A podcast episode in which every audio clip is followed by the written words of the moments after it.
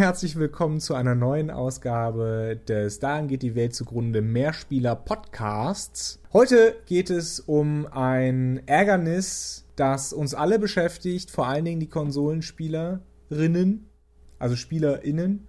Also ist doch vor egal. allen Dingen diejenigen mit Konsolen. Halt alle. Ja, alle. Auch, auch Hunde und Katzen würde das stören. Vor allen Dingen im Bereich AAA-Titel ist das äh, sehr, sehr lästig. Und zwar Day One Patches. Ein Ärgernis. Für dich, mich und äh, die Leute, die sich beispielsweise jetzt The Witcher 3 gekauft haben. Der hat nämlich einen äh, Day One Patch. Allerdings äh, wohl keinen so ausführlichen, sondern einen, der nur so Kleinigkeiten ausbügelt. Aber trotzdem. Genau, aber gleichzeitig ist die Frage, warum muss sowas eigentlich sein? Auch wenn wir da so ein natürlich den Nostalgiker mal wieder raushängen lassen und das ist sehr unreflektiert, wenn man erstmal einfach so sagt, früher gab es das aber nicht. Früher ging das ja auch gar nicht. Früher äh, konntest du nicht einfach mal so ein Super Nintendo-Spiel rausbringen und eine Woche später sagen, ups, wir haben da was vergessen. Äh, schick das Spiel dann nochmal zurück. Wir machen das alles nochmal neu. Ja, klar. Also seitdem die Konsolen hauptsächlich ähm, am Internet hängen, sozusagen, äh, ist es viel einfacher geworden, Day One Patches zu machen. Also ich glaube, angefangen hat es wirklich so mit den Xbox-Sachen, Xbox und, und PS3, Mhm. würde ich behaupten. Und mittlerweile hat eigentlich fast jedes AAA-Spiel heutzutage ein Day One Patch. Äh, von mir aus kann man es auch auf Week One oder so oder dergleichen begrenzen, aber oftmals hört man es. Also äh, Bloodborne hatte einen Day One Patch und selbst nach dem Day One Patch äh, gab es ja dann noch einen weiteren Patch, weil die Ladezeiten so lang waren bei dem Spiel. Dann jetzt bei Witcher 3, wo, äh, wie du schon gesagt hast, zwar nicht so viel verändert werden muss, der äh, doch aber recht happig und groß ist. Das heißt, gerade die, auch wenn es immer weniger werden, die zum Beispiel PlayStation und Xbox-Besitzer, die ihre Konsole nicht an einem Kabel hängen haben, sondern das WLAN benutzen, die können die Konsole dann schon mal so 24 Stunden laufen lassen, einfach nur um äh, die Inhalte runterzuladen, weil das nun mal nicht immer ganz so schnell und leicht läuft, wie das sein sollte oder müsste. Ja, aber auch für, für PC-Besitzer ist das, ist das natürlich. Stimmt, wenn die auch am Also, WLAN man- sind, stimmt, stimmt. Ja, nicht nur, nicht nur am WLAN, auch wenn du äh, einfach keine gute Verbindung hast. Das stimmt also, natürlich auch. Äh, ich äh, bin hier leider momentan mit 1,5 äh, MB Höchstgeschwindigkeit äh, zugegen und das ist mit Kabel ins Modem.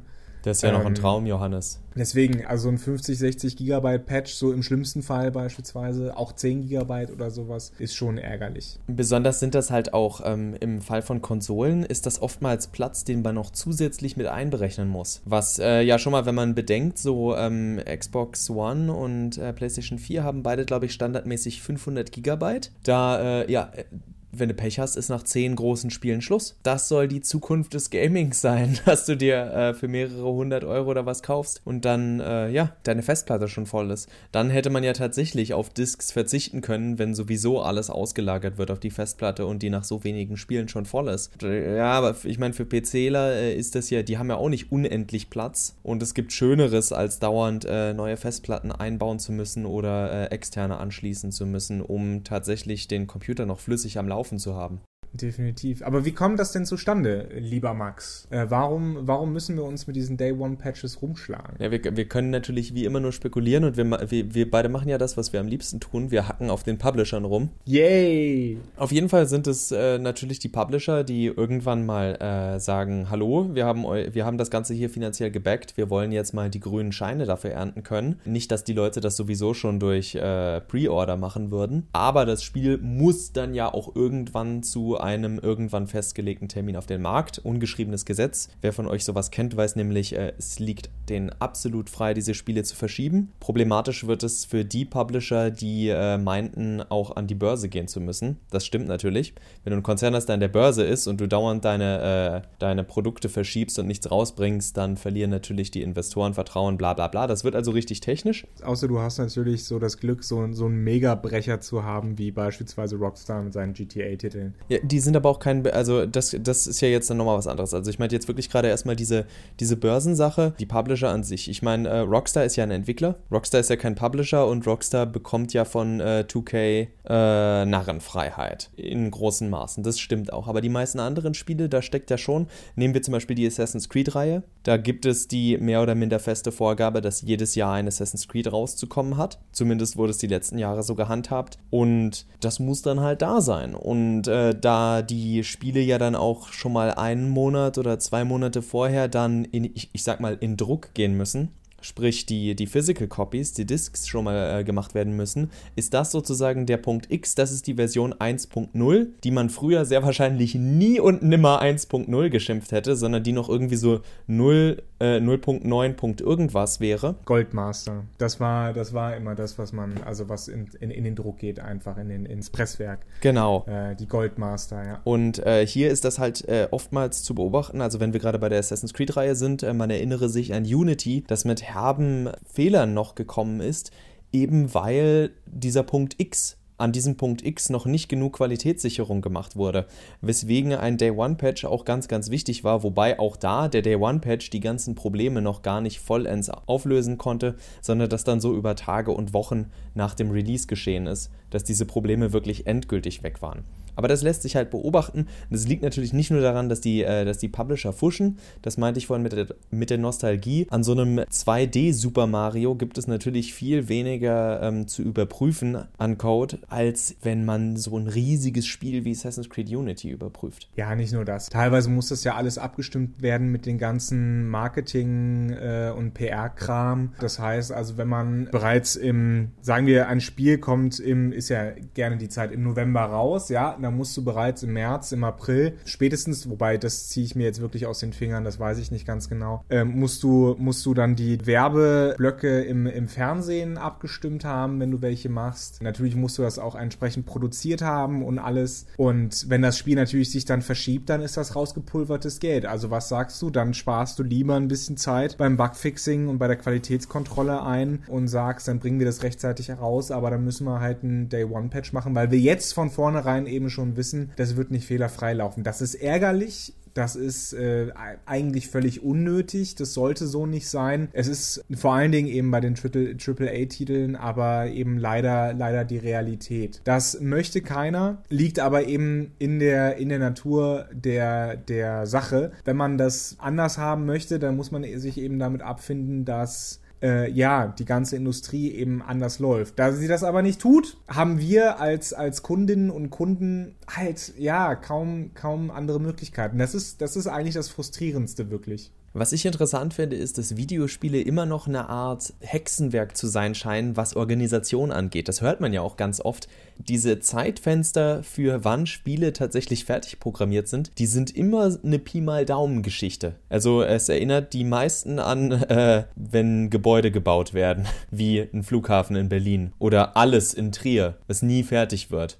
Zumindest nie in dem Rahmen, der vorgegeben wird. Also man hatte das, man hat das Gefühl, dass alles immer sehr viel mit Abschätzen zu tun hat. Und es gibt ja auch einige berüchtigte Dinge, die sich immer weiter ausgetreten haben. Man nehme da Bioshock Infinite, das über Jahre äh, sich immer wieder hinausgezögert hat, wo auch Ken Levine selber ja gesagt hat, ich bin ein schrecklicher Organisator, was natürlich auch super ist. Äh, und das gleiche, äh, deswegen glaube ich, macht Rockstar, machen Rockstar Games, äh, Games sich schon gar nicht mehr die Mühe, irgendeine Auskunft über den Stand ihrer Entwicklung zu geben bis sie irgendwann sagen, hier ist das Release-Datum. Ja, das gute alte When It's Done. Ne? Also ich meine, das, man, man, muss halt sagen, dass es eigentlich wirklich noch das beste, die beste Designphilosophie ist. Natürlich überhaupt nicht planbar und äh, im Sinne einer Industrie, wie sie die Videospieleindustrie im AAA-Bereich ja darstellt, natürlich völlig undenkbar, weil man braucht ja Umsatz.